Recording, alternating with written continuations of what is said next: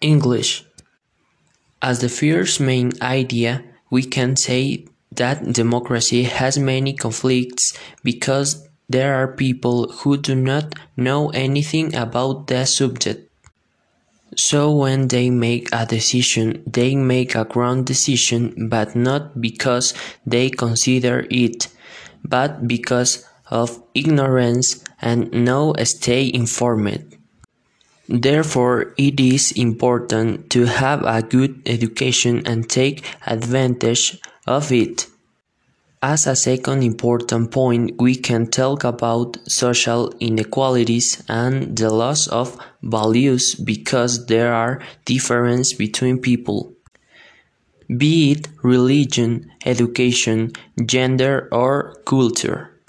In conclusion, we can say that democracy is the set of rights which responds equally and irrevocably to each person.